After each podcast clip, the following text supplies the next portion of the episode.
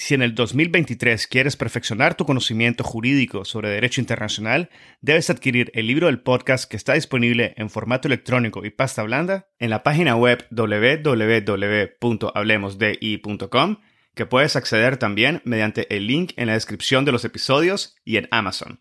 El libro ofrece 16 capítulos que analizan diversos aspectos históricos y contemporáneos del derecho internacional público, el futuro de las Naciones Unidas, el surgimiento del derecho ambiental internacional, así como la justicia y los procesos internacionales, incluyendo aquellos ante la Corte Internacional de Justicia y la Corte Penal Internacional. También incluye cuestiones relativas a los derechos humanos y el derecho internacional humanitario, como la reparación de las víctimas de crímenes internacionales, el derecho de los pueblos indígenas, el derecho del mar y la llamada Blue Economy. Adquiere el libro y disfruta de contenido jurídico de primer nivel y en español.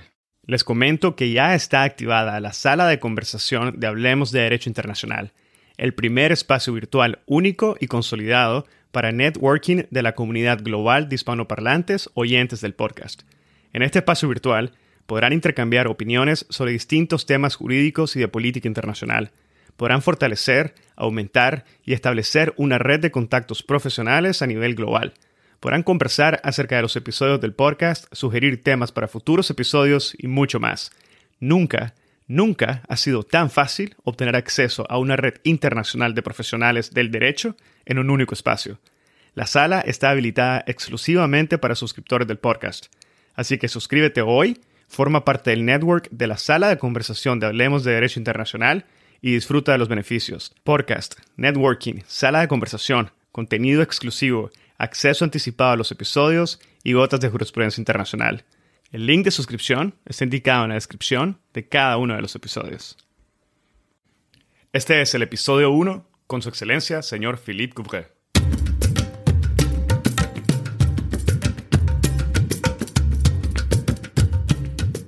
Bienvenidos a Hablemos de Derecho Internacional mi nombre es Edgardo Sobenes, abogado y consultor jurídico internacional. En cada episodio tenemos a un invitado especial que nos inspira y comparte sus conocimientos y visión única sobre distintos temas jurídicos de relevancia mundial. Gracias por estar aquí y ser parte de HDI. En este episodio tuve el gran placer y honor de conversar con Su Excelencia, señor Philippe Couvret, sobre América Latina, la Corte Internacional de Justicia y el Derecho Internacional. No tengo la menor duda en que este episodio se convertirá en un clásico del derecho internacional. De una forma magistral, el juez elaboró sobre la transición y el balance entre la Corte Permanente de Justicia Internacional y la Corte Internacional de Justicia, sobre las aportaciones en concreto de América Latina al derecho internacional y al desarrollo del derecho internacional público a través de la jurisprudencia generada por la Corte Internacional mediante sus sentencias. Conversamos sobre el papel histórico de individuos latinoamericanos en relación a la Corte y la solución pacífica de controversias, y sobre la importancia de los idiomas y el multilingüismo en procesos internacionales. Su Excelencia, señor Philippe Couvret, es juez ad hoc y secretario honorario de la Corte Internacional de Justicia Philippe inició como asistente especial del secretario y el secretario adjunto de la Corte Internacional de Justicia en 1982. En 1995 fue nombrado principal secretario legal de la Corte, un cargo que ocupó durante cinco años antes de ser elegido como secretario el 10 de febrero del 2000. Fue reelegido como secretario en dos ocasiones y ocupó el cargo hasta el 1 de julio del 2019.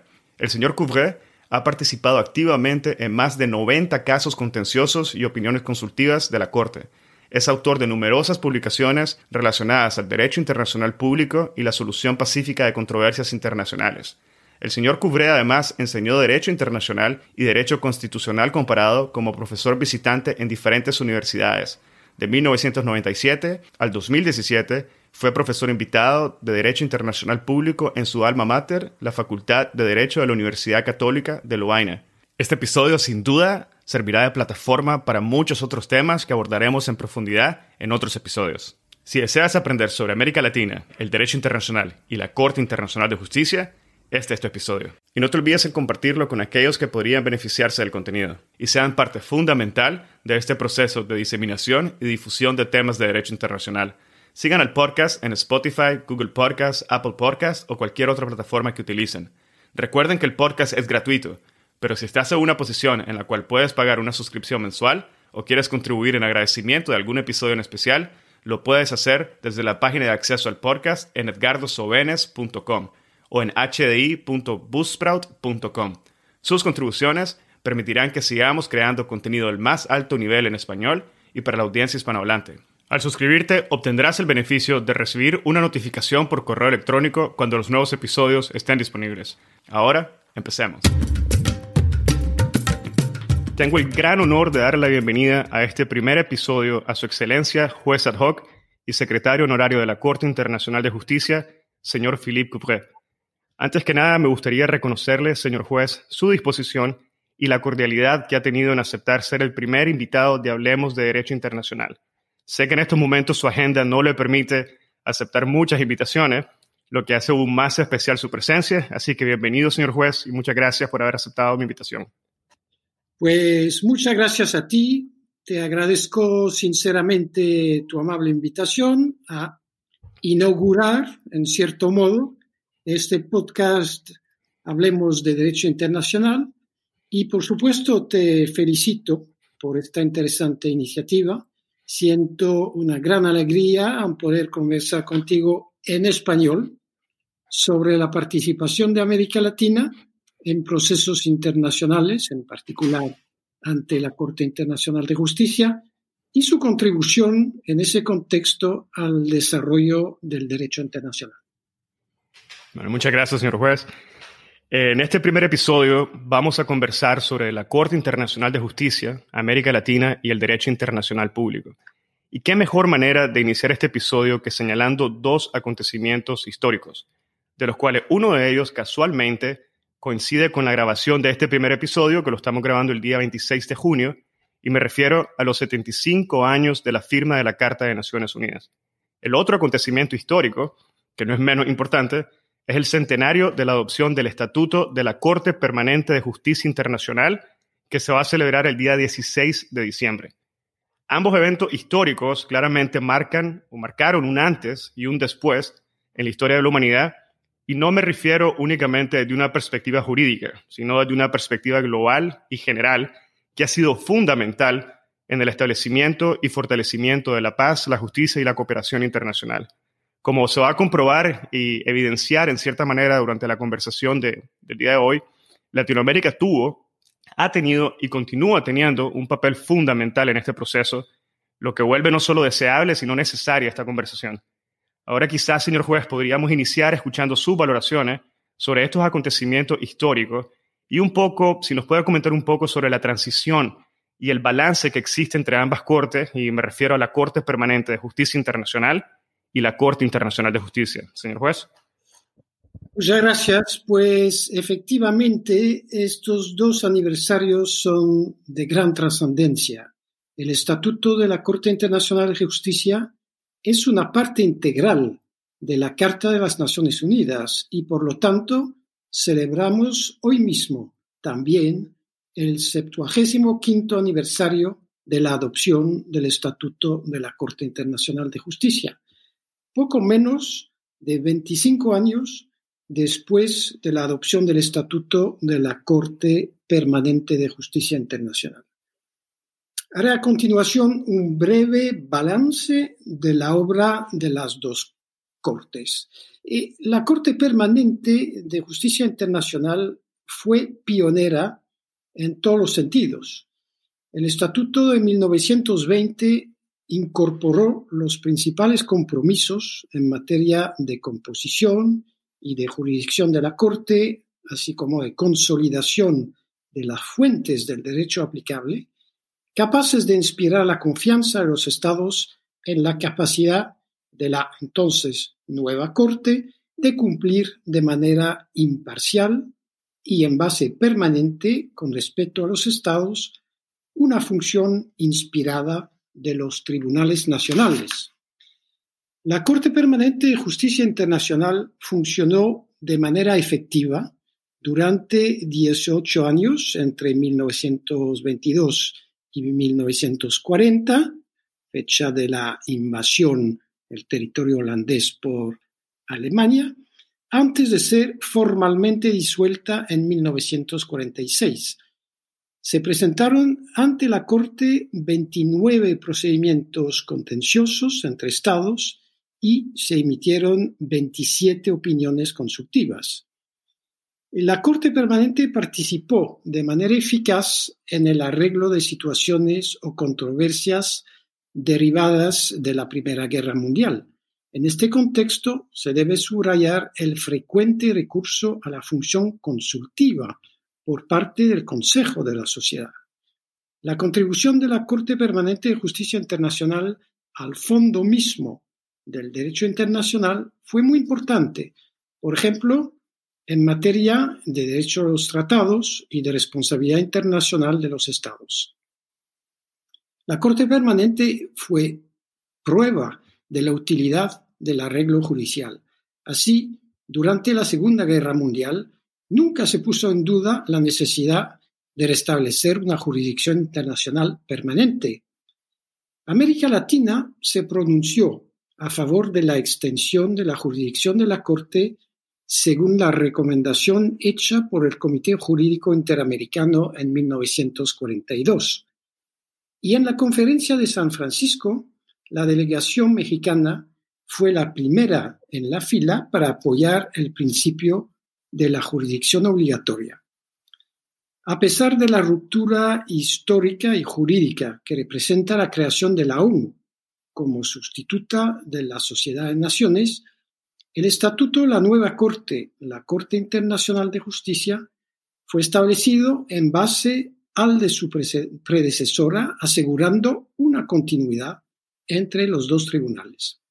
Sin embargo, la página que se pasó en 1945, tanto en la evolución de las relaciones internacionales como en la organización del mantenimiento de la paz y de la seguridad, situó a la Corte frente a un mundo profundamente transformado y antes nuevas realidades institucionales. Desde 1946 ha pronunciado 132 fallos y ha emitido 28 opiniones consultivas. Es interesante notar la proporción mucho más elevada de fallos, más de cuatro veces más, en neto contraste con el periodo de funciones de la Corte Permanente de Justicia Internacional. Las cuestiones presentadas ante la Corte Internacional de Justicia se han salido rápidamente del marco europeo. Cabe resaltar el incremento sensible del recurso a la Corte por los estados africanos a partir de los años 80, así como por los estados latinoamericanos y asiáticos más recientemente. De los 17 asuntos actualmente pendientes ante la Corte, dos enfrentan a estados europeos, dos a estados africanos, cuatro a estados asiáticos y cuatro a estados latinoamericanos, y cuatro tienen un carácter mixto. La función de la Corte como órgano judicial principal de las Naciones Unidas y como órgano del derecho internacional, según la expresión de la Corte en el caso del estrecho de Corfú, ha variado a lo, largo de su historia. La naturaleza tanto de la sociedad internacional como de las cuestiones sometidas a la Corte ha evolucionado con el paso del tiempo. Y a ese respecto se pueden distinguir básicamente dos periodos de 1946 a finales de los años 70 y de los años 80 hasta hoy. El primer periodo, a pesar de lo que a veces se ha pretendido, ha sido fundacional para la Corte. Es cierto que después del asunto del estrecho de Corfú, durante años, las grandes crisis internacionales que planteaban problemas de seguridad inmediatos escaparon al examen de la Corte a causa de la falta de voluntad política de los Estados de plantear ante esta misma los aspectos jurídicos de dichos problemas.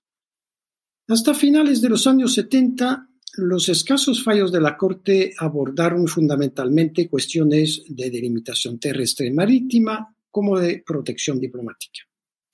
En este sentido, la contribución de la Corte a la consecución de los objetivos de las Naciones Unidas fue de naturaleza más bien preventiva.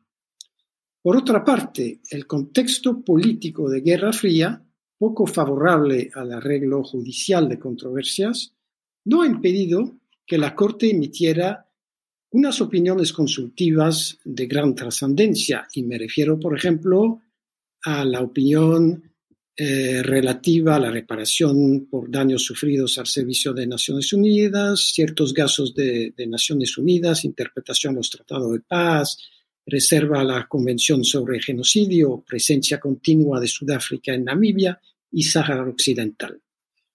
llegando a finales de los años 70, se produjo un cambio muy importante.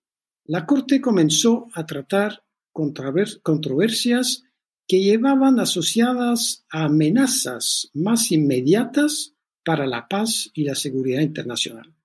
Los casos del personal diplomático y consular de los Estados Unidos en Teherán, de las actividades militares y paramilitares en Nicaragua y contra Nicaragua, y de la controversia fronteriza entre Burkina Faso y Mali, dieron ocasión a la Corte de ejercer sus funciones en situaciones de crisis internacional aguda. La Corte afirmó que el recurso paralelo a otro modo de arreglo político no era obstáculo para el cumplimiento de sus funciones. Posteriormente, esta tendencia se confirmó. La Corte ha tratado casos relativos a ciertos conflictos que se encuentran entre los más graves de las últimas décadas, ya sea la crisis de los grandes lagos en África o las guerras en la ex Yugoslavia. Y estos casos, la Corte, en estos casos, perdón, la Corte ha concretado numerosos principios esenciales del derecho internacional. Pienso en particular en el destacado aporte de la jurisprudencia de la Corte a la prohibición del recurso a la fuerza o la legítima defensa. Además, ante la Corte se han presentado numerosas controversias que, aunque no trataran directa o formalmente con el uso de la fuerza, eran susceptibles de engendrar situaciones bélicas o se habían materializado en contexto bélico, como han sido los casos en el Golfo Árabo Pérsico, plataformas petrolíferas, por ejemplo, los casos en el Cáucaso, Georgia contra Rusia, Ucrania contra Rusia, o los en Asia del Sudeste. Eh, me refiero, por ejemplo, a la solicitud de interpretación del fallo de 1961 en medio de las tensiones creadas por la cuestión del templo de Preaviar. Hay que resaltar que en ese tipo de casos, la Corte también ha indicado medidas cautelares de gran alcance. En paralelo, la Corte siguió desarrollando su jurisprudencia en las áreas más tradicionales de su actividad. Así, con respecto a las controversias territoriales, estableció varios principios fundamentales a partir del asunto Burkina Faso-Mali, como por ejemplo la aplicación del principio del uti possidetis iuris en los casos de decolonización en África, o la preeminencia de los títulos internacionales sobre las llamadas efectividades. Como es bien sabido, la Corte también ha jugado un papel muy importante en la cristalización de las nuevas normas del derecho internacional del mar, en particular en materia de delimitación marítima. Estableció un régimen de delimitación unificado y una metodología de delimitación clara y eficaz en tres etapas que es de aplicación general cuando la configuración de las costas lo permite. Hay que añadir que la Corte también siguió emitiendo opiniones consultivas de gran alcance, y me refiero, por ejemplo, a la opinión relativa a la licitud de la amenaza o el empleo de armas nucleares, construcción de un muro en Palestina, Kosovo o Chagos. Y finalmente hay que mencionar que el ámbito operativo de la Corte se amplió con el del derecho internacional. Si en el pasado la Corte había podido subrayar la importancia de los derechos fundamentales de la persona humana, por ejemplo, en el caso de la Barcelona Traction o en el caso de la presencia, en la opinión consultiva, eh, sobre la presencia continua de Sudáfrica en Namibia, más recientemente ha podido también sancionar claramente su existencia y su alcance en el plano internacional, proclamando el carácter imperativo de la prohibición del genocidio, en los casos de genocidio, y de la tortura en el caso de Bélgica y Senegal, contribuyendo a la consecución concreta de la protección de los derechos de los individuos conferidos por la Convención de Viena sobre las relaciones consulares, en los casos Gran, Avena y Yadav, o condenando la expulsión arbitraria de extranjeros y proclamando, proclamando que la protección diplomática, originalmente limitada a violaciones del estándar mínimo en el tratamiento de extranjeros, incluía ahora los derechos humanos garantizados a nivel internacional. Me refiero en particular al caso Amadou Sadio Diallo. Sin embargo, uno de los desarrollos más destacables en la actividad reciente de la Corte es su jurisprudencia en materia de medio ambiente. Históricamente, la Corte se ocupó por primera vez del tema de la protección del medio ambiente en relación con las armas nucleares.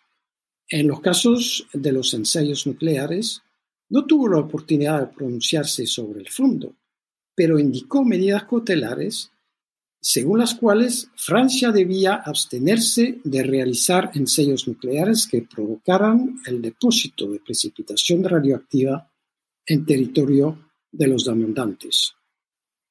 Y en su opinión consultiva sobre la licitud de amenaza o el empleo de armas nucleares, la Corte ha resuelto que si bien el derecho entonces vigente relativo al medio ambiente no prohibía expresamente el empleo de armas nucleares, ese derecho indicaba importantes factores que habían de tenerse debidamente en cuenta en el contexto de la aplicación de las normas del derecho relativo a la legítima defensa y a los conflictos armados.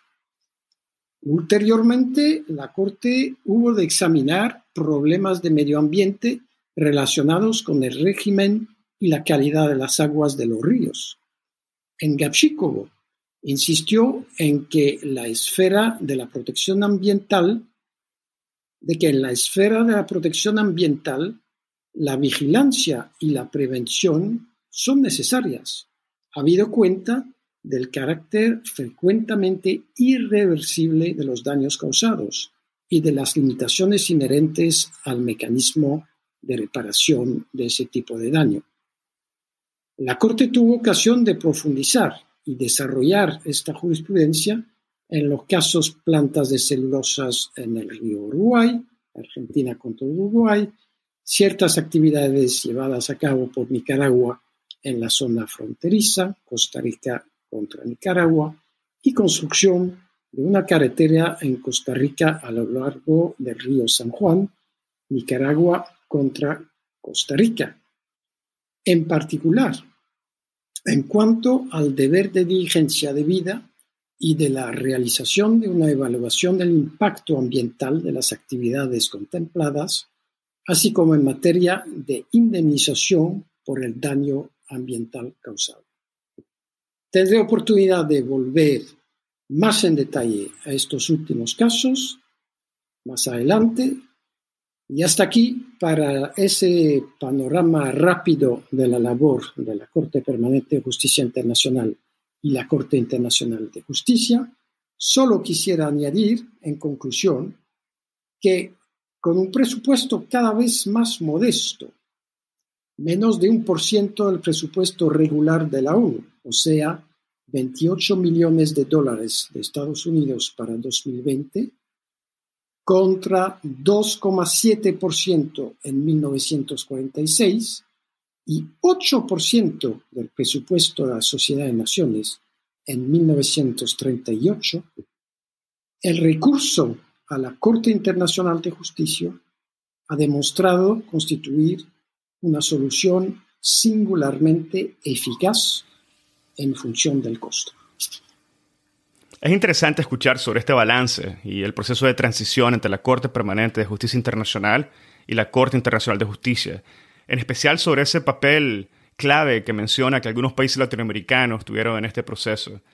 De igual manera creo que es fundamental y agradezco mucho que haya elaborado un poco sobre la jurisprudencia de la Corte en esta primera parte del episodio, lo que crea un poco de contexto, ya que posteriormente en este episodio vamos a conversar sobre la jurisprudencia que ha sido generada en los procesos en los cuales países latinoamericanos han sido, han sido parte. En base a esta introducción, me parece que es un buen momento para indagar un poco sobre los aportes en concreto de América Latina al derecho internacional público. Y agradecería que nos pudiera elaborar y comentar un poco su visión y el entendimiento sobre este papel histórico que ha desempeñado eh, Latinoamérica. Sí, por supuesto, con mucho gusto. Eh, pues efectivamente, la relación de América Latina con el derecho internacional me parece otro elemento importante de contexto general que es preciso esbozar antes de abordar más específicamente el tema de la Corte Internacional de Justicia y América Latina. Y de nuevo tendré que ser bastante breve. Sin embargo, me parece necesario eh, recordar a grandes rasgos algunos datos básicos. En primer lugar, nadie ignora que el derecho internacional es de origen ibérico. Sus padres fundadores son los clásicos españoles y portugueses. El descubrimiento de las Américas alimentó sus reflexiones, en particular sobre el uso de los mares y los derechos de las poblaciones locales. Los escritos de Francisco de Vitoria y Bartolomé de las Casas sobre este último aspecto son bien conocidos. Desde las guerras de independencia, América Latina ha contribuido considerablemente al desarrollo del derecho internacional. Se piensa, por supuesto, en todos los acontecimientos que acompañaron a la independencia de los estados latinoamericanos, derechos y responsabilidades de los movimientos insurrectos, neutralidad, sucesión de estados, la construcción de relaciones con los estados, en particular los europeos, en pie de igualdad, principio de no intervención, solución pacífica a las controversias, y el desarrollo de nuevas prácticas o normas de, derecho internacional, por ejemplo, en el ámbito de las fronteras eluti possidetis juris o del derecho diplomático, el asilo diplomático. Además, América Latina fue la cuna de doctrinas y principios desarrollados por eminentes estadistas y juristas, Basta recordar aquí brevemente, en lo que respecta al reconocimiento de los gobiernos, las doctrinas opuestas de Toba y Estrada, o la famosísima doctrina Calvo, que se ha convertido en derecho consuetudinario general en lo que respecta a la prohibición de la intervención, el no, reconocimiento de la adquisición de territorio por la fuerza y el agotamiento de los recursos internos y también debemos mencionar aquí la doctrina eh, Drago, una de las primeras bases de la prohibición general del uso de la fuerza entre los estados. La identidad regional y la solidaridad entre los estados de América Latina también fueron el origen de importantes innovaciones en la práctica de las relaciones internacionales entre ellos y con los estados de Europa o los Estados Unidos. Ya en el siglo XIX se desarrolló en América Latina la práctica de las conferencias internacionales que no tenían por objeto resolver, como aquí en Europa, las secuelas de un conflicto, de un conflicto sino sentar las bases de la, de la cooperación a nivel regional, por ejemplo, el famoso Congreso de Lima de 1875, que condujo a, la adopción de una convención que establecía normas uniformes de derecho internacional privado, prefigurando el famoso Código Bustamante de 1928. Los estados de América Latina también estaban a la vanguardia del desarrollo de medios pacíficos de solución de controversias, en particular el arbitraje y la solución judicial, América Latina contribuyó a la defensa de una representación geográfica equitativa en la institución y la composición de una jurisdicción permanente. Me refiero aquí al proyecto de Corte de Justicia Arbitral de 1907, Por otra parte, la creación de la Corte Centroamericana de Justicia, que funcionó entre 1907 y 1918, primera jurisdicción internacional accesible a los individuos, fue un gran paso adelante. Esta prometedora iniciativa, lamentablemente, como sabemos, terminó en un fracaso. Por último, durante un tiempo se habló de un derecho internacional específico de América Latina, autónomo de un derecho internacional percibido como exclusivamente europeo. Uno de sus principales defensores fue Alejandro Álvarez, abogado y diplomático chileno, que fue miembro de la Corte Internacional de Justicia de 1946 a 1955. La progresiva integración de los estados latinoamericanos en la comunidad de naciones, lograda en particular en la Segunda Conferencia de La Haya, 1907, y también mediante su creciente participación en la Sociedad de Naciones y luego en la ONU, puso progresivamente fin a ese tipo de regionalismo jurídico. A lo largo del siglo XX, América Latina contribuyó muy activamente a la elaboración de nuevas normas y prácticas, apoyo, por ejemplo, al movimiento de descolonización o incluso las inició directamente. Me refiero, por ejemplo, a la creación de la primera zona desnuclearizada, el famoso Tratado de Tlatelolco de 1967, o al nuevo derecho del mar. La tradición latinoamericana de defensa y desarrollo del derecho internacional general y universal estuvo naturalmente representada de manera eminente tanto en el seno de la Corte Internacional de Justicia por los juristas de renombre que la han frecuentado a lo, largo de su historia, como ante la Corte por los numerosos estados de la región que participaron en procedimientos ante la Corte o aceptaron su jurisdicción. Con este antecedente, podemos saltar a lo que sería el tema de la Corte Internacional de Justicia como tal.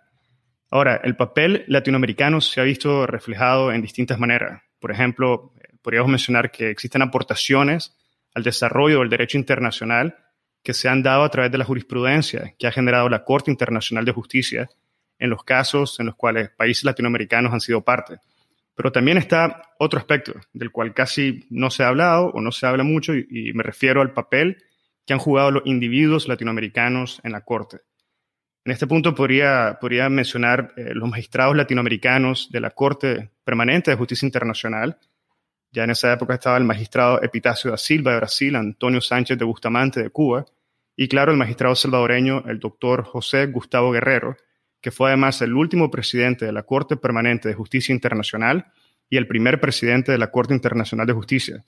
Asimismo, existen otras personalidades que seguramente han sido claves durante los últimos años en la Corte, pero usted, siendo un juez ad hoc, un jurista especialista en derecho internacional, litigio internacional y de la Corte en sí, donde además tenemos que reconocer que fungió como secretario por casi 20 años, del 2000 al 2019, ¿Podría darnos quizás su impresión sobre este aspecto más personalizado del papel de los individuos latinoamericanos antes de que pasemos a conversar en concreto sobre el papel de los estados como tal en los procesos eh, internacionales ante la Corte? No sé si nos pudiera comentar sobre este punto. Sí, muchas gracias. Pues empezaré por eh, algunas palabras sobre las personalidades latinoamericanas que han tenido un papel importante en relación con la Corte, porque para estar completo tendría que retroceder un poco más en el tiempo y empezar por recordar el papel muy importante que desempeñó el brasileño Raúl Fernández, antiguo delegado de su país en la Conferencia de la Paz de 1907, en la concepción y la redacción del Estatuto de la Corte Permanente de Justicia Internacional. Fue uno de los diez miembros del Comité de Juristas formado por el Consejo de la Sociedad de Naciones, conforme al artículo 14 del pacto, para elaborar un proyecto de estatuto. Fernández destacó en su trabajo para este comité por una vigorosa defensa del principio de la igualdad de los estados y por su oposición a la tentación de dar a las grandes potencias un excesivo poder en la elección de los miembros de la futura Corte. Preparó, el proyecto finalmente seleccionado que condicionaba la elección de los jueces al voto concurrente del Consejo y la Asamblea de la Sociedad de Naciones.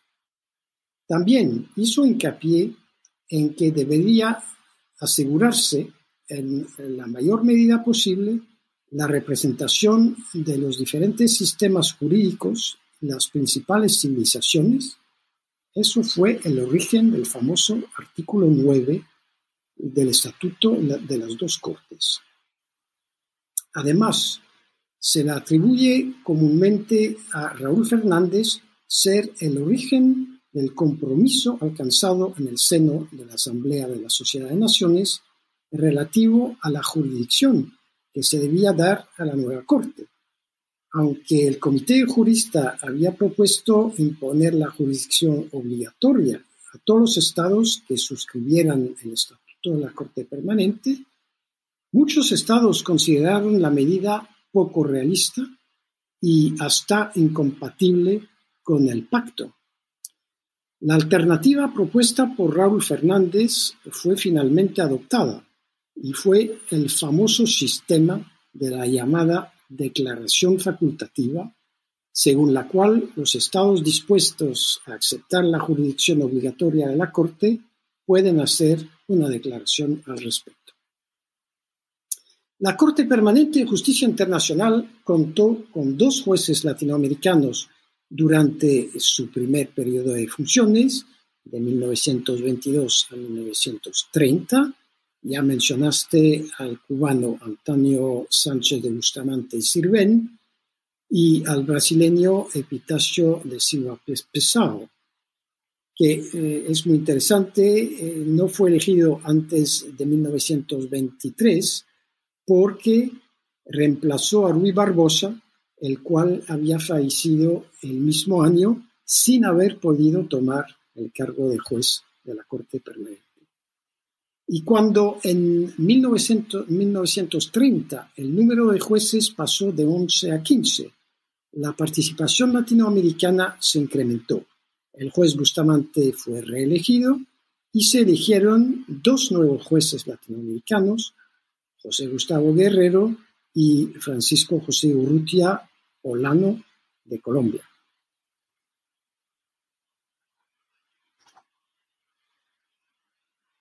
Hoy en día, la representación de las culturas y las tradiciones latinoamericanas en el seno de la Corte Internacional de Justicia ha disminuido numéricamente como consecuencia de la ampliación y universalización de la sociedad internacional en la década de los, años 60.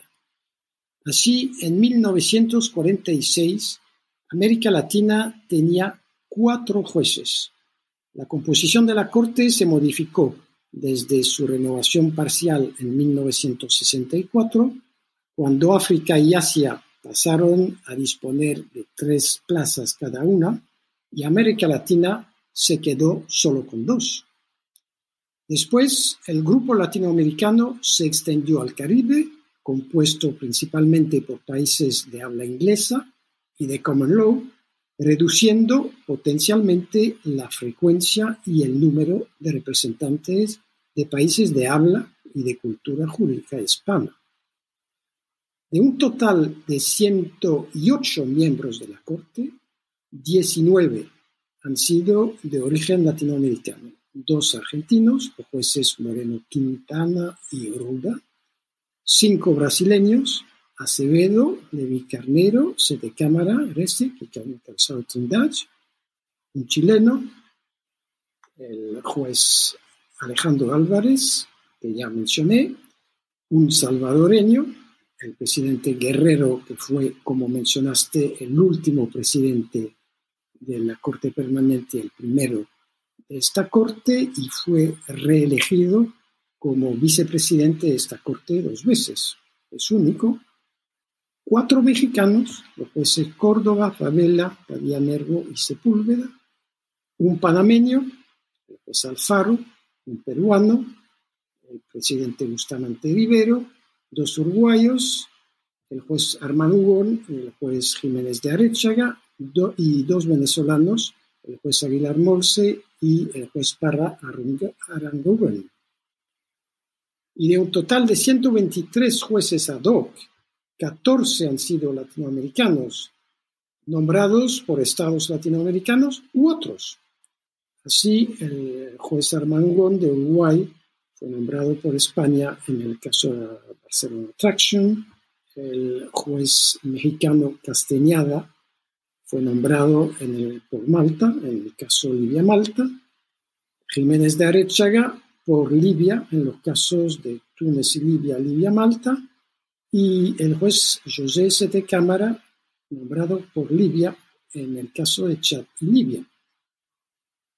Y por otra parte, de un total de 25 presidentes, desde 1946, cuatro han sido latinoamericanos, Guerrero del 46 al 49, Bustamante Rivero del 67 al 70, Jiménez de Arrichaga del 76 al 79 y Ruda, que fue el último de 1988 a 1991.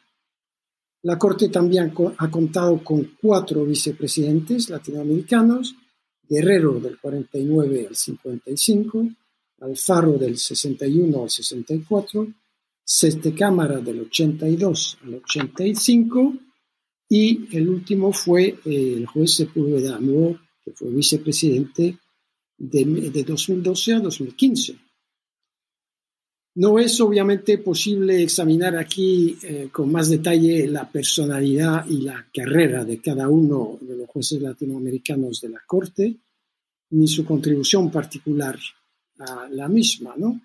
Pero permite decir simplemente que han sido seres humanos y juristas muy eminentes, siempre bien escuchados por la Corte y me siento orgulloso de haber tenido el privilegio en casi 40 años de servicio en la Corte de conocer personalmente a muchos de ellos y de ser honrado por su amistad.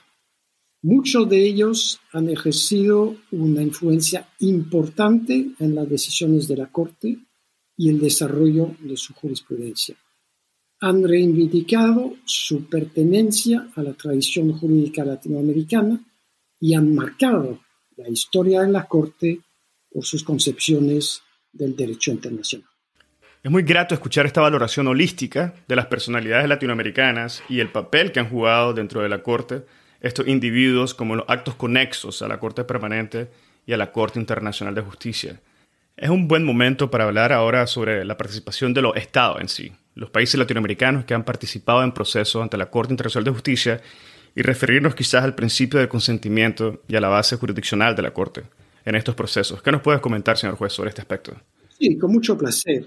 Eh, como bien sabemos, la Corte Internacional de Justicia solo goza de una competencia consensual. Los Estados pueden dar su consentimiento a la jurisdicción de la Corte por medio de una declaración unilateral, me he referido ya a la cláusula facultativa, entre comillas, imaginada por el brasileño Raúl Fernández, o por medio de un tratado concluido antes del nacimiento de la controversia, un tratado que incluye normalmente lo que llamamos en términos técnicos una cláusula compromisoria, o con objeto de llevar dicha controversia a la Corte, y entonces hablamos de compromiso. Pues nueve de veinte estados latinoamericanos están actualmente obligados por la declaración prevista en los párrafos 2 y 5 del artículo 36 del Estatuto. Algunas de esas declaraciones son bastante antiguas. Se trata de Uruguay, eh, fue la primera declaración latinoamericana eh, con fecha del 28 de enero del 21. Luego Panamá, octubre del 21, República Dominicana, septiembre del 24, Nicaragua, septiembre del 29, México, octubre del 47, Costa Rica, febrero del 73, Honduras, junio del 86, Paraguay, septiembre del 96 y Perú, finalmente, julio del 2003. Otros cinco estados habían hecho una declaración por un periodo de tiempo limitado, que ya ha expirado o ha sido abrogada. Es el caso de Bolivia, de Brasil, de Colombia, de Salvador y de Guatemala. Cabe recordar también que la competencia de la Corte es objeto de un amplio reconocimiento de estados latinoamericanos sobre la base del Tratado Americano de Soluciones Pacíficas, conocido como Pacto de Bogotá, por la ciudad donde se firmó el 30 de abril de 1948 en el marco de la novena conferencia panamericana. Entre los 21 países signatorios del convenio, 15 estados latinoamericanos lo ratificaron con o sin reservas y dos lo denunciaron, por lo que 13 son actualmente partes. Se trata de Bolivia, Brasil, Chile, Costa Rica, Ecuador, Honduras, México, Nicaragua, Panamá, Paraguay, Perú, República Dominicana y Uruguay. La adopción del pacto fue de gran importancia para América Latina, ya que además de recordar la obligación general de las partes de resolver sus controversias de forma pacífica, les obligaba a agotar los mecanismos regionales de solución antes de acudir al Consejo de Seguridad de las Naciones Unidas. El pacto organiza en detalle el recurso a los buenos oficios, mediación, investigación y conciliación, arbitraje y procedimiento judicial. Instituye un sistema global de solución de controversias a nivel regional. Su artículo 31 prevé en términos idénticos a los del artículo 36, párrafo 2 del Estatuto de la Corte, la competencia de esta última para resolver todas las controversias jurídicas entre las partes contactantes. La Corte ha tenido la oportunidad en varias ocasiones de interpretar ese artículo 31, así como, claro, otras disposiciones del mismo y de confirmar la independencia de esta cláusula jurisdiccional respecto a las declaraciones unilaterales hechas de conformidad con el estatuto, subrayando que no son mutuamente excluyentes. Me refiero en particular al caso de las acciones armadas Nicaragua contra Honduras, el fallo de 1988, o a la controversia territorial y marítima Nicaragua-Colombia, fallo del 2007. Varios estados latinoamericanos son también parte en diversos tratados bilaterales, regionales o universales que confieren a la Corte una competencia obligatoria para resolver las controversias relativas a su interpretación o aplicación. Varios casos recientes recientes han sido llevados ante la Corte sobre la base de tales cláusulas compromisorias, incluyendo la contenida en el protocolo facultativo de la Convención de Viena sobre relaciones consulares de 1963, y me refiero por supuesto a los casos Break y Avena, o, lo que, o la que contiene el, estado, el Estatuto perdón, del Río Uruguay, de 1975 y me refiero aquí al caso de las plantas de celulosa, al que tendré oportunidad de volver más tarde. Y por último, eh, la vía del compromiso ha, sido elegida por los estados latinoamericanos para someter a la Corte litigios particulares. Esto se dio en, la famoso, en el famoso caso del derecho de asilo, Colombia-Perú, de 1949-50, en el caso de la controversia fronteriza terrestre, insular y marítima entre El Salvador y Honduras, y muy recientemente en el caso de la reclamación territorial insular y marítima de Guatemala, Guatemala y Belice. Se puede señalar que ha habido ante la Corte 35 casos contenciosos involucrando a estados latinoamericanos, un poco menos de una cuarta parte del número total de casos presentados desde 1946, o sea, 150. La remisión a la Corte por parte de los estados latinoamericanos ha tenido un aumento muy significativo en las últimas décadas. Si observamos la división en dos partes del mandato de la Corte que propuse anteriormente, parece que solo se presentaron cinco casos relativos a estados latinoamericanos entre 1946 y 1978, en comparación con 30, es decir, seis veces más, entre 1979 y la actualidad. Cinco de estos casos están actualmente pendientes ante la Corte de un total de 17, es decir, casi un tercio, habiendo llegado a casi la mitad unos años antes.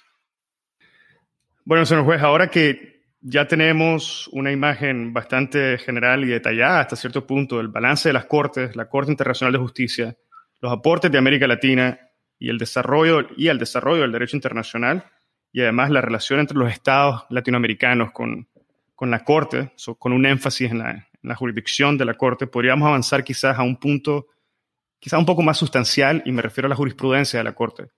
Estamos claros que por mucho que quisiéramos, va a ser imposible abordar cada aspecto, cada contribución que ha generado la Corte a través de sus sentencias que involucran procesos en los cuales países latinoamericanos han sido, han sido parte, pero, pero quizás podría elaborar un poco sobre alguno de esos aspectos que considere más sobresalientes o referirse a alguno de aquellos elementos en particular que considera que han sido determinantes tanto en el desarrollo como en la clarificación de normas del derecho internacional y que además tenemos que decir son elementos que denotan la importancia de la región en el fortalecimiento eh, de la paz y la justicia internacional. Quizás, ¿qué nos podría comentar sobre esta jurisprudencia?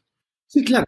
Pues empezaré por el litigio colombiano-peruano relativo al asilo diplomático, que fue uno de los primeros casos que conoció la nueva Corte a finales de los años 40.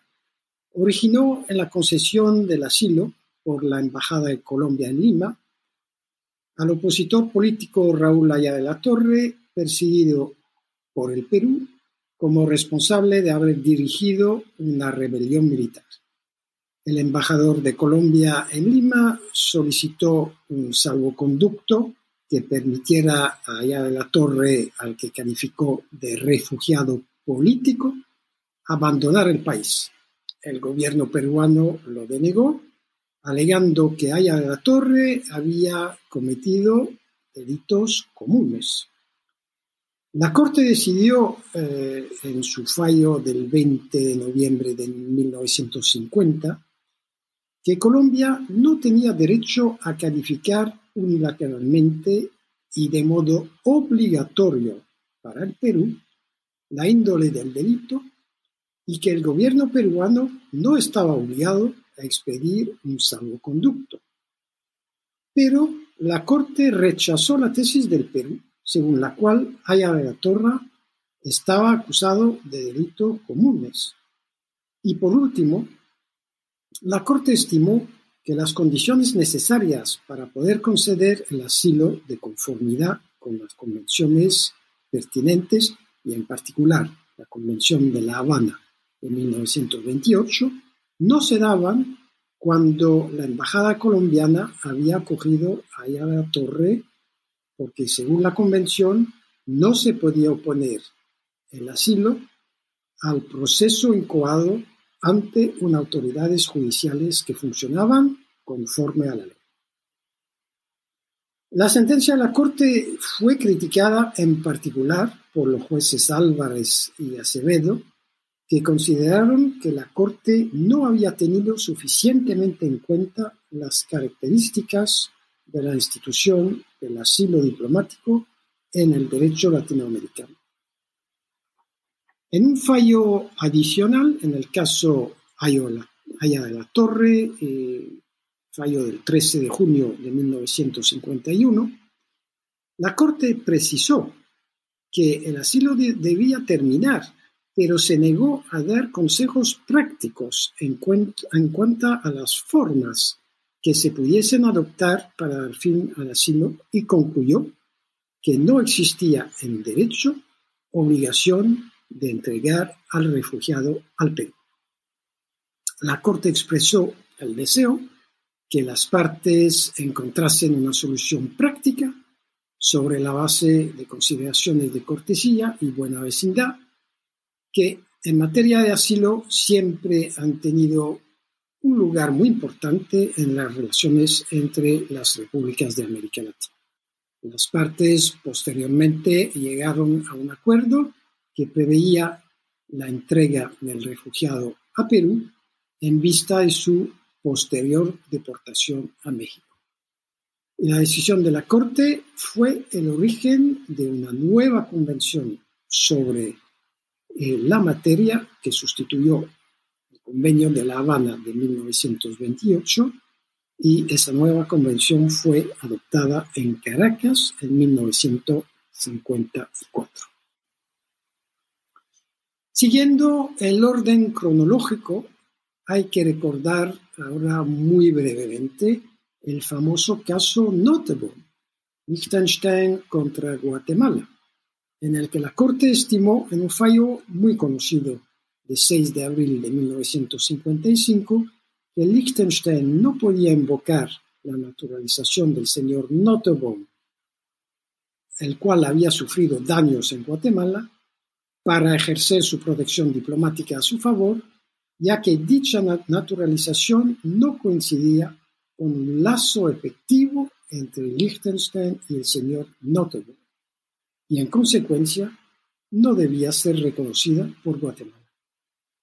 También mencionaré de pasada el caso del laudo arbitral emitido por el rey de España el 23 de diciembre de 1906, Honduras contra Nicaragua, en el que Honduras pedía a la Corte que declarara que Nicaragua estaba obligada a cumplir el laudo y Nicaragua pretendía que la decisión del rey de España no tenía el carácter de laudo arbitral obligatorio y que su ejecución de todos modos era imposible.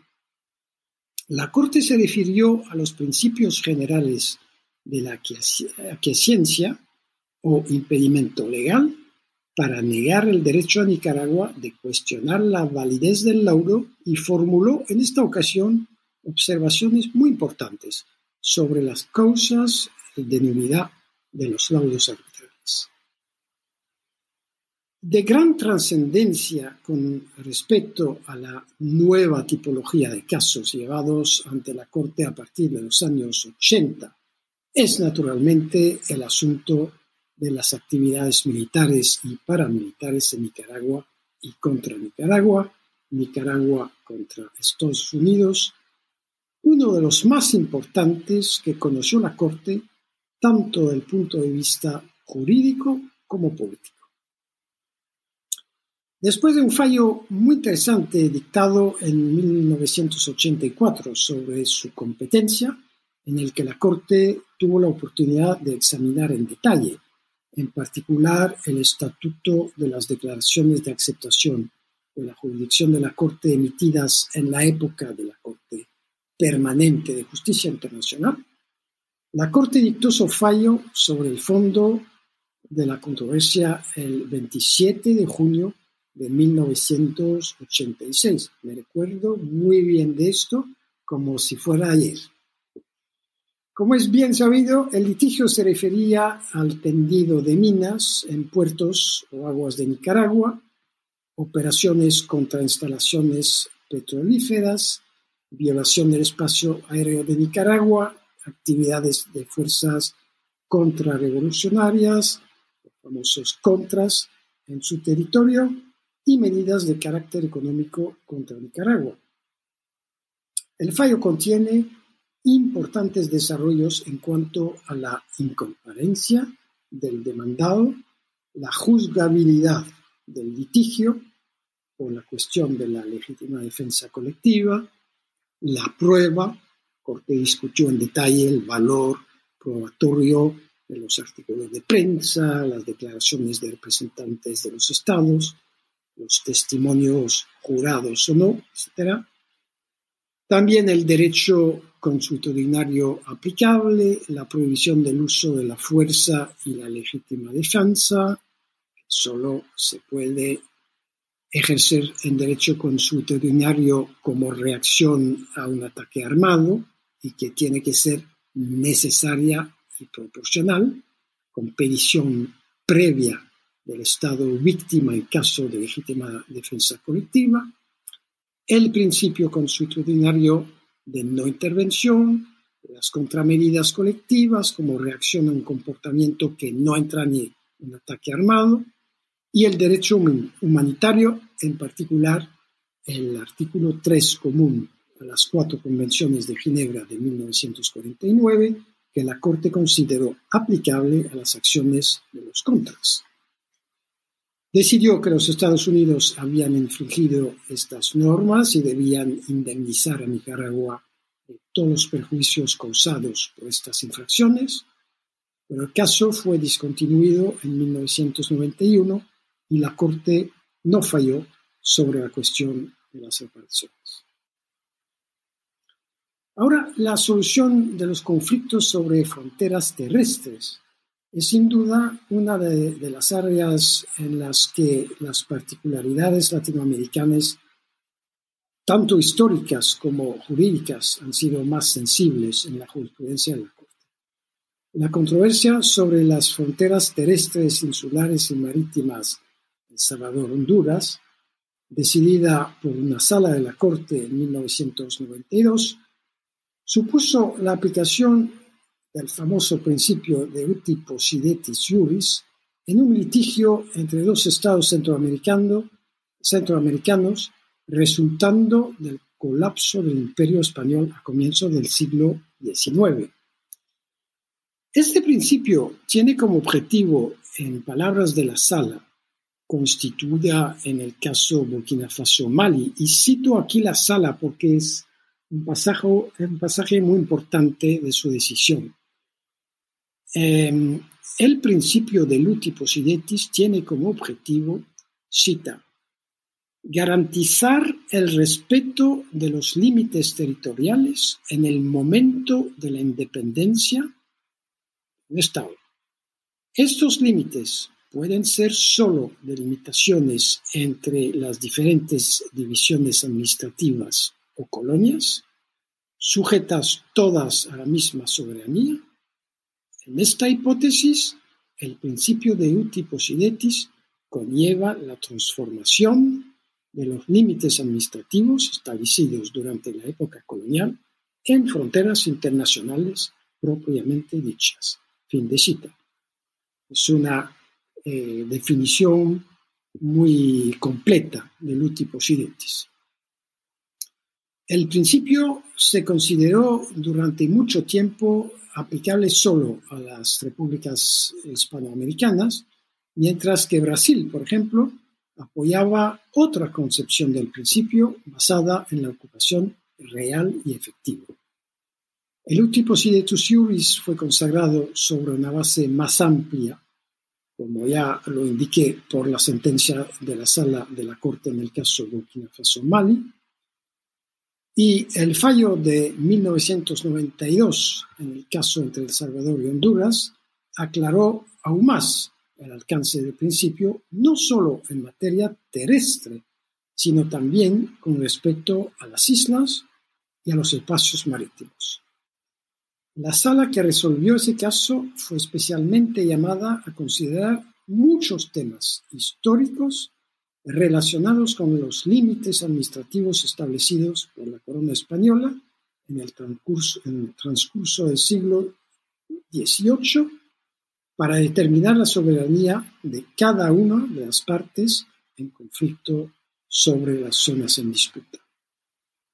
La jurisprudencia de la Corte confirmó la validez y el alcance del principio de triposidetis juris en varios casos a partir de entonces, y se ha aplicado tanto para conflictos entre estados de América Latina, me refiero, por ejemplo, al fallo sobre la solicitud de revisión del fallo del 92, el caso El Salvador contra Honduras, la controversia territorial y marítima entre Nicaragua y Honduras, eh, de dos, el fallo de 2007, o la controversia territorial y marítima de Nicaragua y Colombia, el fallo de 2012 en América Latina como en otros contextos, especialmente en África, y aquí me refiero al fallo de la Corte del 99 en el caso de la isla de Cacique y Segudo, Botswana y Namibia, el de la frontera terrestre marítima entre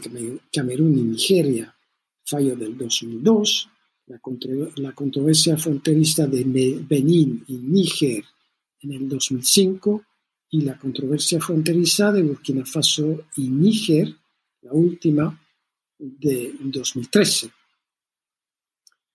Sería difícil no mencionar en relación con el mundo eh, latinoamericano los números casos de derecho del mar y de delimitación marítima que ha conocido la Corte a lo largo de su existencia y ha tenido oportunidad de subrayar como tanto la historia como la práctica latinoamericana han jugado un papel importante en el desarrollo del nuevo derecho del mar en la segunda mitad del siglo XX. La jurisprudencia reciente de la Corte ha dado un ejemplo de ello. Con motivo de la controversia marítima Perú contra Chile, fallada en el 2014, la Corte recordó las declaraciones de varios estados de América Latina, entre otros, según las cuales se proclamaron ciertos derechos sobre una distancia de 200 millas náuticas desde sus costas entre 1947 y 1956. Estas reivindicaciones desembocaron en el reconocimiento gradual, más allá del mar territorial, de los derechos soberanos de los estados, sobre las aguas suprayacentes, la famosa zona económica exclusiva, como sobre el suelo y subsuelo de la plataforma continental, especialmente en la Convención de las Naciones Unidas sobre el Derecho del Mar, adoptada en 1982.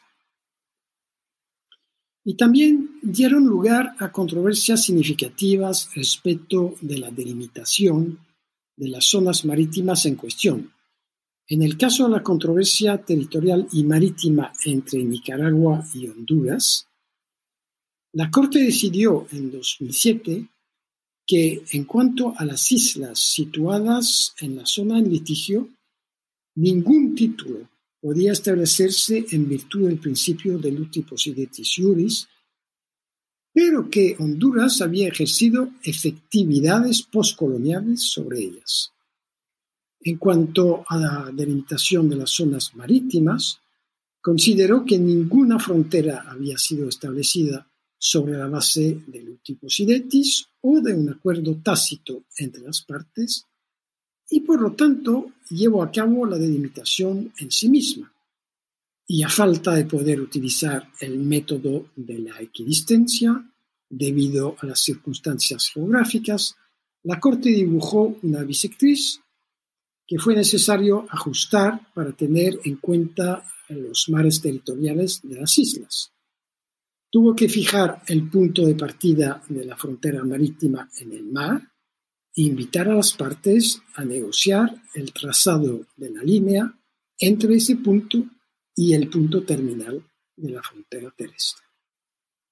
Asimismo, en el caso de la controversia territorial y marítima entre Nicaragua y Colombia, la Corte concluyó en el 2012 que Colombia tenía la soberanía sobre los cayos, que se podían considerar como islas, soberanía que tenía en virtud no del utiposidetis, ya que no se tenían informaciones sobre su estatuto en la época colonial, sino de las efectividades posteriores ejercidas por Colombia sobre ellos.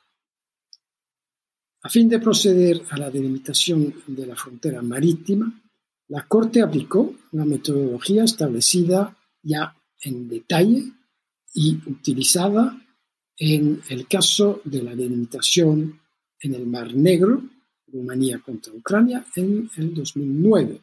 Empezó por definir las costas pertinentes, entre comillas, es decir, las que tienen proyecciones superpuestas, y la zona pertinente, a saber, aquella en la que se superponen los posibles derechos de las partes.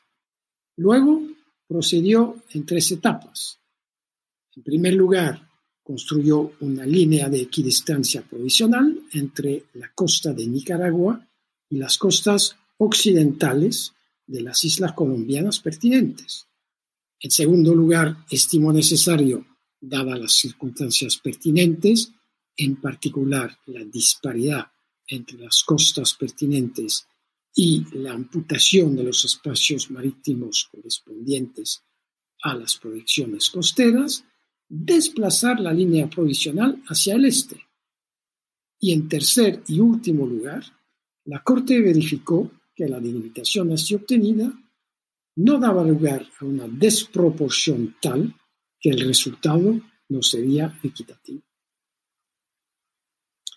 En el caso de la controversia marítima entre Perú y Chile, la Corte falló en el 2014 que las partes se habían acordado en los años 50 sobre la primera parte de la frontera que seguía un paralelo a lo largo de una distancia de 80 millas náuticas hasta un punto A, pero que no había habido acuerdo entre las partes para determinar la frontera más allá. En consecuencia, decidió que desde este punto A, la frontera seguiría una línea de equidistancia hasta un punto B y luego el límite de 200 millas marítimas medido desde las líneas de base chilenas hasta un punto C. La Corte en este caso no determinó las coordenadas geográficas exactas de la frontera, recordó que las partes no le habían pedido que lo hiciera. Y finalmente, en su fallo del 2018, en el caso de la delimitación marítima en el Mar Caribe y el Océano Pacífico, Costa Rica contra Nicaragua, la Corte aplicó el método de delimitación establecido en el caso de la delimitación marítima en el Mar Negro y confirmado en el caso de la controversia territorial marítima Nicaragua-Colombia. Ahora, antes de cerrar este capítulo sobre, breve, necesariamente breve, eh, sobre la jurisprudencia latinoamericana de la Corte, me gustaría revisar brevemente los importantes desarrollos que la Corte ha dedicado al derecho ambiental en los casos de las plantas de celulosa en el río Uruguay, Argentina contra Uruguay, así como de ciertas actividades llevadas a cabo por Nicaragua en la zona fronteriza, Costa Rica contra Nicaragua, y de construcción de una carretera en Costa Rica a lo largo del río San Juan, Nicaragua contra Costa Rica. Pues el primero de esos casos se refería al cumplimiento por parte de Uruguay de sus obligaciones en virtud del Estatuto del Río Uruguay, un tratado bilateral concluido en 1975. El caso ponía especialmente en juego el efecto de la puesta en marcha de una planta, cuya construcción había sido autorizada por Uruguay a las orillas del río. En su fallo, 20 de abril del 2010, la Corte decidió que Uruguay no había cumplido con sus obligaciones de procedimiento en virtud del estatuto al no haber informado a la Comisión Administrativa del Río de las actividades proyectadas ni haberlas notificado a la Argentina a través de la Comisión. En cuanto ahora a las obligaciones de fondo, la Corte comenzó por precisar que aun cuando un enfoque de precaución pudiera ser pertinente para interpretar y aplicar las disposiciones del estatuto, ello no tenía el efecto de operar una inversión de la carga de la prueba. La Corte consideró en particular el artículo 41 del Estatuto, en virtud del cual las partes tienen la obligación de prevenir la contaminación y preservar el medio acuático, dictando normas y adoptando medidas apropiadas de conformidad con los convenios internacionales aplicables. La Corte subrayó que dicha obligación imponía ejercer la diligencia debida, es decir, ejercer cierto grado de vigilancia en la aplicación de esas normas y medidas. Señaló en particular que, a los efectos de proteger y preservar el medio acuático, cuando contemplan la realización de actividades que eventualmente pueden causar un daño fronterizo importante, sustancial, las partes deben llevar a cabo una evaluación del impacto ambiental, precisando que se trata de una obligación de derecho internacional general incluida en el deber de vigilancia y prevención. La Corte observó, sin embargo, que el derecho internacional no precisa el alcance y el contenido de las evaluaciones del impacto ambiental, que tienen que fijar eh, en consecuencia los derechos internos. La Corte concluyó que el Uruguay no había omitido actuar con la diligencia debida con respecto a la elección del emplazamiento de la planta, que no tenía la obligación de consultar a las poblaciones interesadas, que la Argentina no había demostrado que las descargas de la planta Orión hayan excedido los límites fijados por las normas relativas a los efluentes, ni que haya un vínculo entre el incremento de la presencia de ciertas sustancias en el río y la explotación de la planta. Y la Corte concluyó también que no había prueba de que el Uruguay no haya respetado su obligación de proteger la fauna y la flora del río. Ahora, la Corte eh, tuvo oportunidad de confirmar esos principios en, los casos eh, ya mencionados de Costa Rica contra Nicaragua y Nicaragua contra, contra Costa Rica. En el primero, el caso de ciertas actividades la Corte decidió que Nicaragua no había violado sus obligaciones ambientales de procedimiento y de fondo con relación a las actividades de dragado y canalización que estaba llevando a cabo en el río San Juan.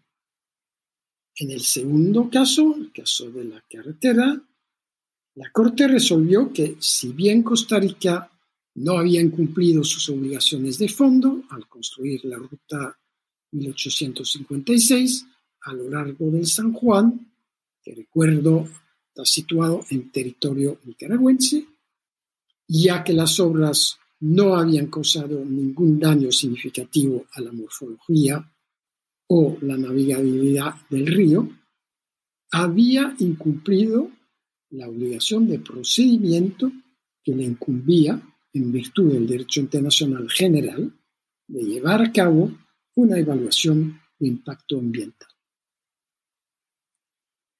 Pero más interesante todavía es quizás la metodología seguida por la Corte para fijar la indemnización debida por Nicaragua a Costa Rica por los daños ambientales causados al territorio terrestre de Costa Rica por la excavación de caños y la tala de árboles por Nicaragua. La Corte formuló por primera vez los principios siguientes. Uno, En el caso de daños ambientales, la cuestión de su existencia y el nexo, el nexo causal puede ser problemática. Es posible que haya varias causas o que la ciencia no permita atribuir con certeza el daño al acto ilícito. 2. La ausencia de prueba suficiente en cuanto a la extensión del daño no excluye la concesión de una indemnización. 3. Las reglas generales en materia de reparaciones se aplican en caso de daño ambiental. Este daño es susceptible de indemnización por 1.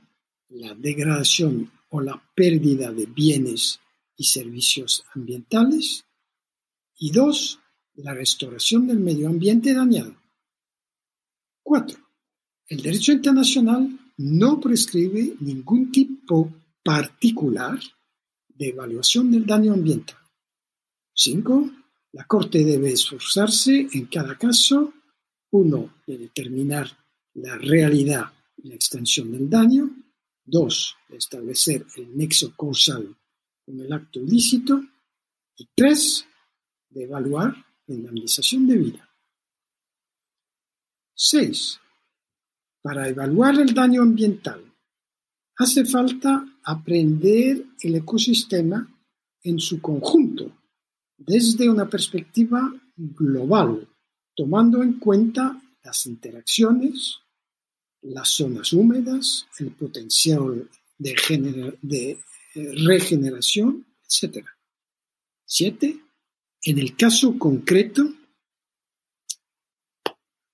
el caso de las actividades, de ciertas actividades, la Corte reconoció que bienes y servicios ambientales habían sido perdidos como consecuencia de la tala de 300 árboles y la excavación de caños por Nicaragua. Y la Corte otorgó a Costa Rica 120 mil dólares de Estados Unidos por la degradación y la pérdida de, tales bienes y servicios ambientales en la zona afectada hasta su reconstrucción. 8. Además, concedió a Costa Rica una suma de 2.700 más o menos dólares de Estados Unidos por los costos de restauración del humedal bajo protección internacional. Y nueve, la Corte precisó que esta evaluación global excluía la concesión de intereses compensatorios.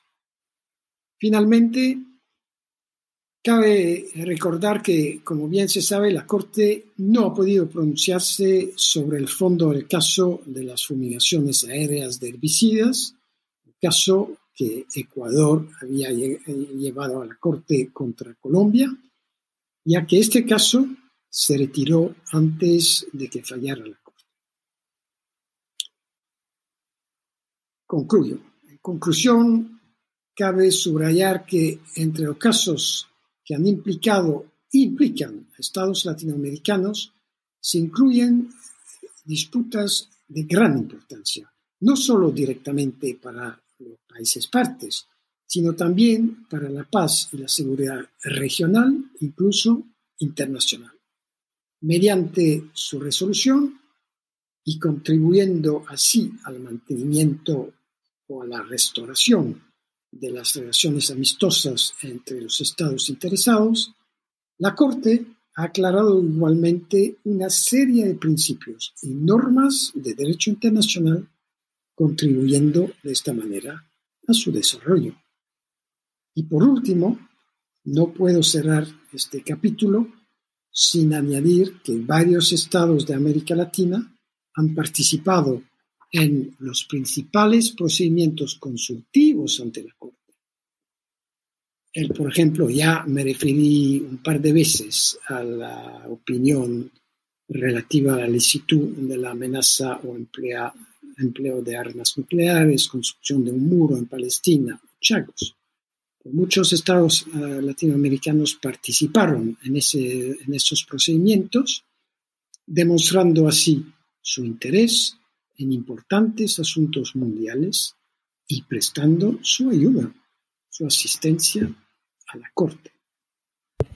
Bueno, con esta recolección bastante completa de jurisprudencia, me gustaría preguntarle sobre un aspecto muy en particular y que es de carácter fundamental para los países hispanohablantes, y me refiero al idioma español. Ahora, siendo el español el tercer idioma más hablado, se esperaría que fuese uno de los idiomas oficiales de la Corte Internacional. Sin embargo, no es el caso. Y quizás podría compartir con nosotros su impresión sobre el por qué. ¿Por qué de esto? ¿A qué se debe? Y como un punto adicional, vale aclarar eh, que aunque los idiomas oficiales de la Corte sean el inglés y el francés, existe siempre la posibilidad de que las partes adopten un idioma no oficial como el idioma del proceso, que podría ser el español como cualquier otro idioma en este caso.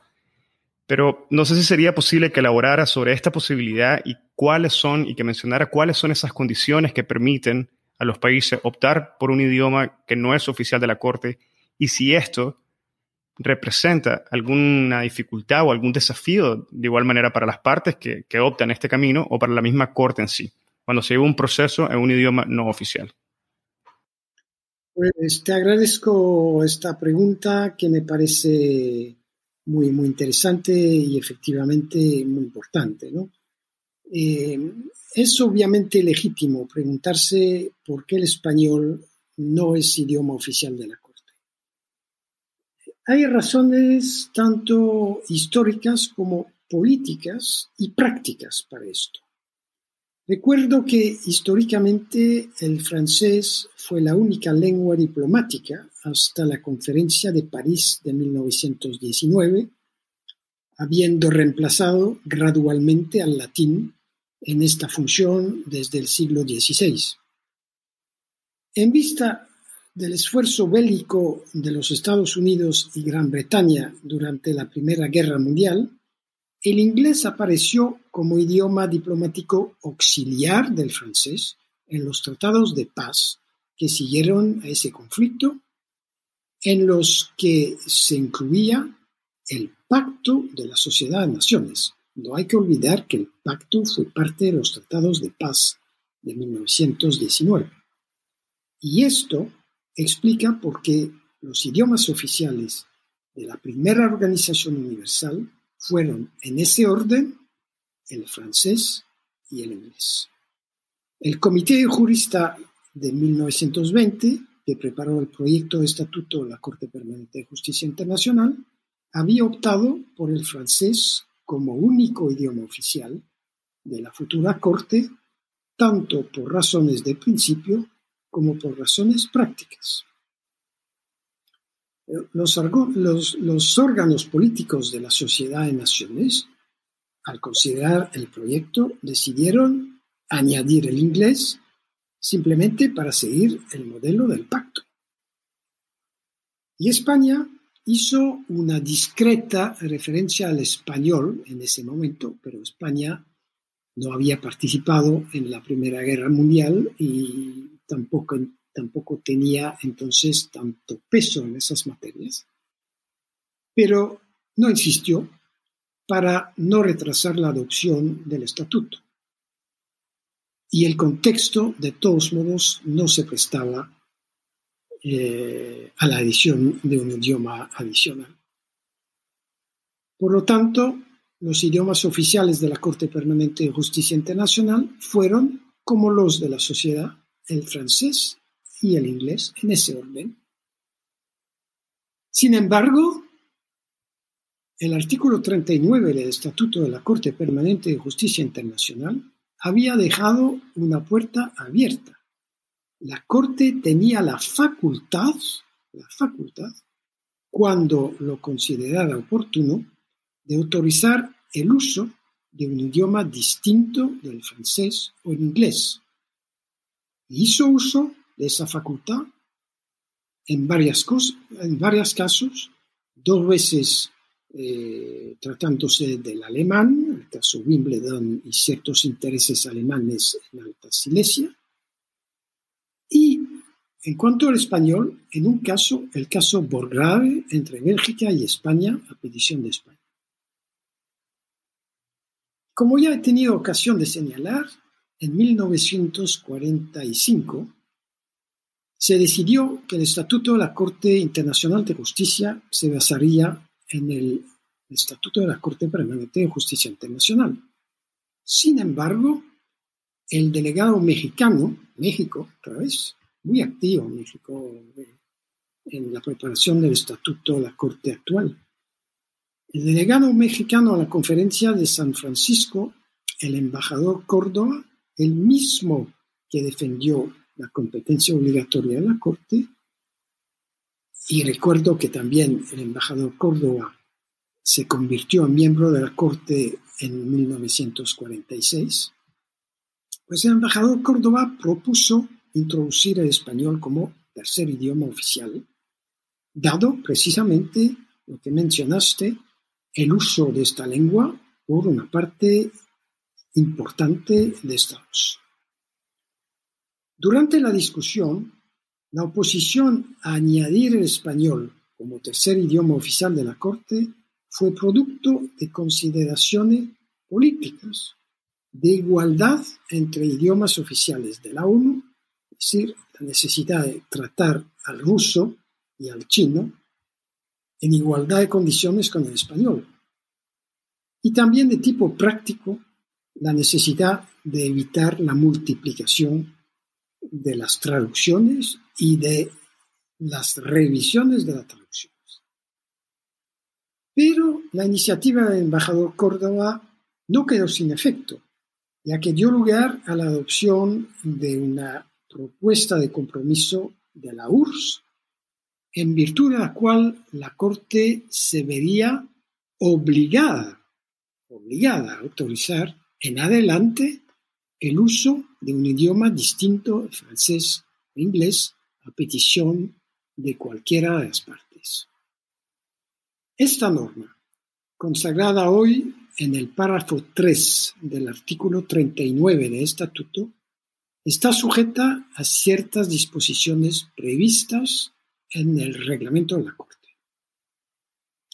Tratándose del procedimiento escrito, el párrafo 2 del artículo 51 del reglamento dice lo siguiente, y lo cito porque sea más claro. Si de acuerdo con el párrafo 3 del artículo 39 del Estatuto se usase un idioma distinto del francés o del inglés, se acompañará al original de cada alegato escrito una traducción en francés o en inglés certificada como exacta por la parte que la presenta. Fin de la cita. Y en cuanto al procedimiento oral, el artículo 70 estipula, y también lo voy a citar, párrafo 2.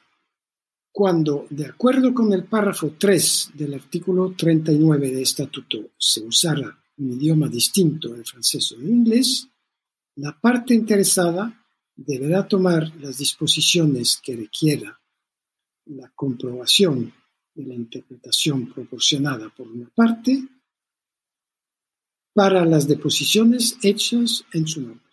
Fin de cita.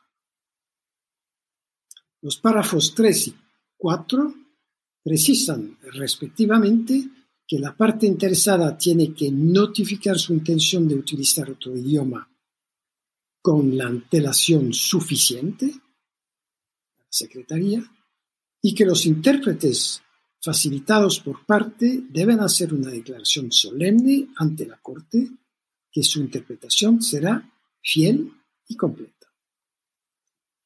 Y por fin, el párrafo 2 del artículo 71 del reglamento añade, lo voy a citar otra vez, cuando los alegatos o declaraciones se hagan en un idioma distinto de los oficiales de la Corte, la parte en cuyo nombre se hacen proporcionará por adelanto a la Secretaría de la Corte un texto en uno de los idiomas oficiales y este texto constituirá el pasaje correspondiente del acto. Fin de la cita. Bueno, en la práctica es inevitable que las partes tengan que presentar documentos en idiomas distintos de los idiomas oficiales de la Corte. Y no es raro, en tales circunstancias, que las traducciones proporcionadas y certificadas como exactas por las partes den lugar a controversias entre ellas, que a veces son de una, importancia tal que toca a la Corte resolver esas controversias. Por ejemplo, el, ejemplo típico es el del caso de Qatar, y Bahrein con la famosa expresión al-Tarafam en árabe. Se trataba de saber si esta expresión, eh, incluida en un acuerdo, permitía a una parte sola llevar un caso a la corte o se tenían que ir las dos partes juntas. Por lo tanto, era la traducción de esa expresión. Es un, ejemplo muy, muy,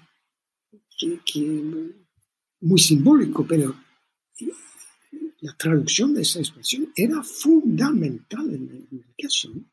Las dos partes eh, de habla árabe no se podían acordar sobre el sentido de la, de, la expresión.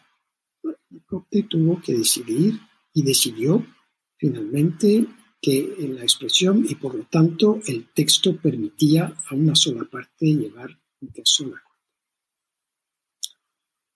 por otra parte, el derecho a las partes a utilizar un idioma distinto de los oficiales en las audiencias se ha ejercido solo en, contados, en contadas ocasiones, en contadas ocasiones. Por ejemplo, el español ha sido utilizado por ciertos abogados de España en el caso de Barcelona Traction y más recientemente eh, ha sido utilizado por el agente de Guinea Ecuatorial en el caso Guinea Ecuatorial contra Francia, así como por Nicaragua, en el caso de actividades militares y paramilitares, y por El Salvador, en el caso de controversia fronteriza con Honduras, para la presentación de testigos.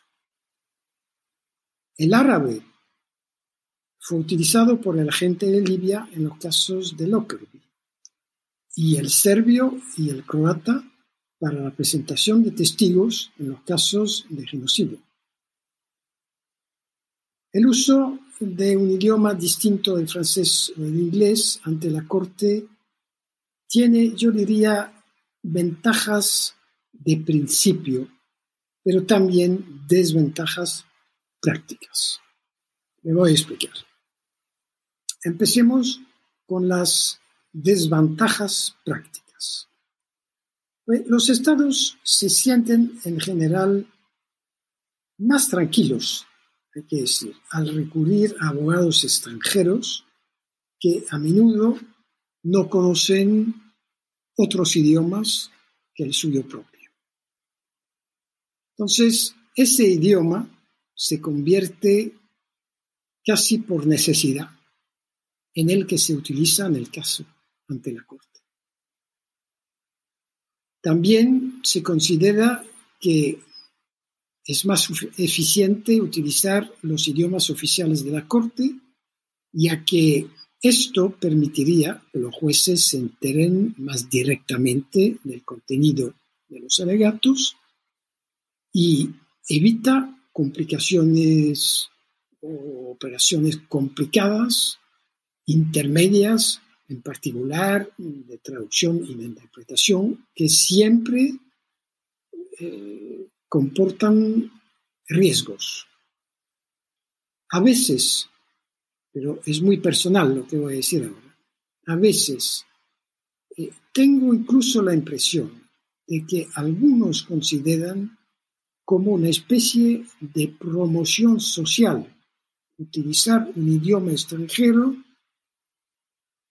y así demostrar que ellos también pueden ajustarse a un modelo dominante y, entre comillas, elevarse al nivel de quienes lo crearon y son percibidos como una especie de élite de la sociedad internacional. es un factor psicológico que eh, más allá de eh, los factores tácticos o prácticos, yo creo que de verdad existe. Bueno, pero aparte de esas consideraciones prácticas, tácticas y psicológicas, el uso sistemático y exclusivo de ciertos idiomas ante la Corte puede tener, en mi opinión, efectos negativos de gran magnitud a lo largo del tiempo. Vamos a ver. Todos sabemos que un idioma es mucho más que un mero medio de comunicación. El pensamiento se construye expresándose en un idioma. El pensamiento debe tomar prestados los conceptos que el idioma impone. Y por lo tanto, el uso de un idioma particular nunca es una operación neutral. Nuestra forma de pensar está inevitablemente influenciada por la lengua en la que elegimos expresarnos. Si no somos conscientes de ello, existe el peligro de que nuestra identidad y nuestra cultura se vean afectadas por una especie de alienación inconsciente. En lo que respecta al uso de los idiomas ante la corte, los efectos de cualquier forma de monolingüismo serían insospechados.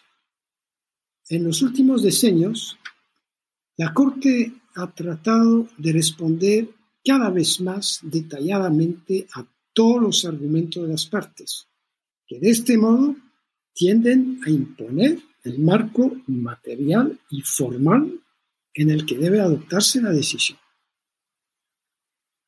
Si esos argumentos se presentan en un solo idioma y por lo, tanto son partes de un solo sistema jurídico, así ocurrirá inevitablemente con la decisión de la Corte también, y esto a su vez influirá en el desarrollo del derecho internacional en, una, dirección específica, en beneficio de, ciertas culturas jurídicas y de los estados que pertenecen a ellas, y en detrimento de otras culturas y de otros estados.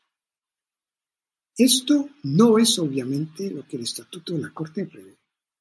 Por el contrario, el artículo 9 del Estatuto, como bien sabemos, impone un equilibrio entre las culturas en el seno de la Corte para asegurar, más allá de eso, la igualdad de todos los estados ante ella. El objetivo, este objetivo, es de vital importancia y ese objetivo de vital importancia solo puede realizarse mediante un uso equilibrado de los idiomas dentro de la Corte y ante ella. Me parece que las partes, francamente, eh, deberían ser más conscientes de esto. Es una reflexión muy personal, pero basada en mi experiencia. Muchas gracias. Bueno, si le parece, señor juez, creo que con esta reflexión sobre el idioma, en el contexto de la Corte y los procesos, podríamos finalizar este primer episodio. Conversamos sobre todos los puntos que teníamos previsto. Abordamos sobre la relación de América Latina, el derecho internacional público, América Latina y la Corte Internacional de Justicia, y también sobre la transición entre la Corte Permanente y la Corte Internacional de Justicia, y evidentemente sobre la importancia y relevancia del idioma español.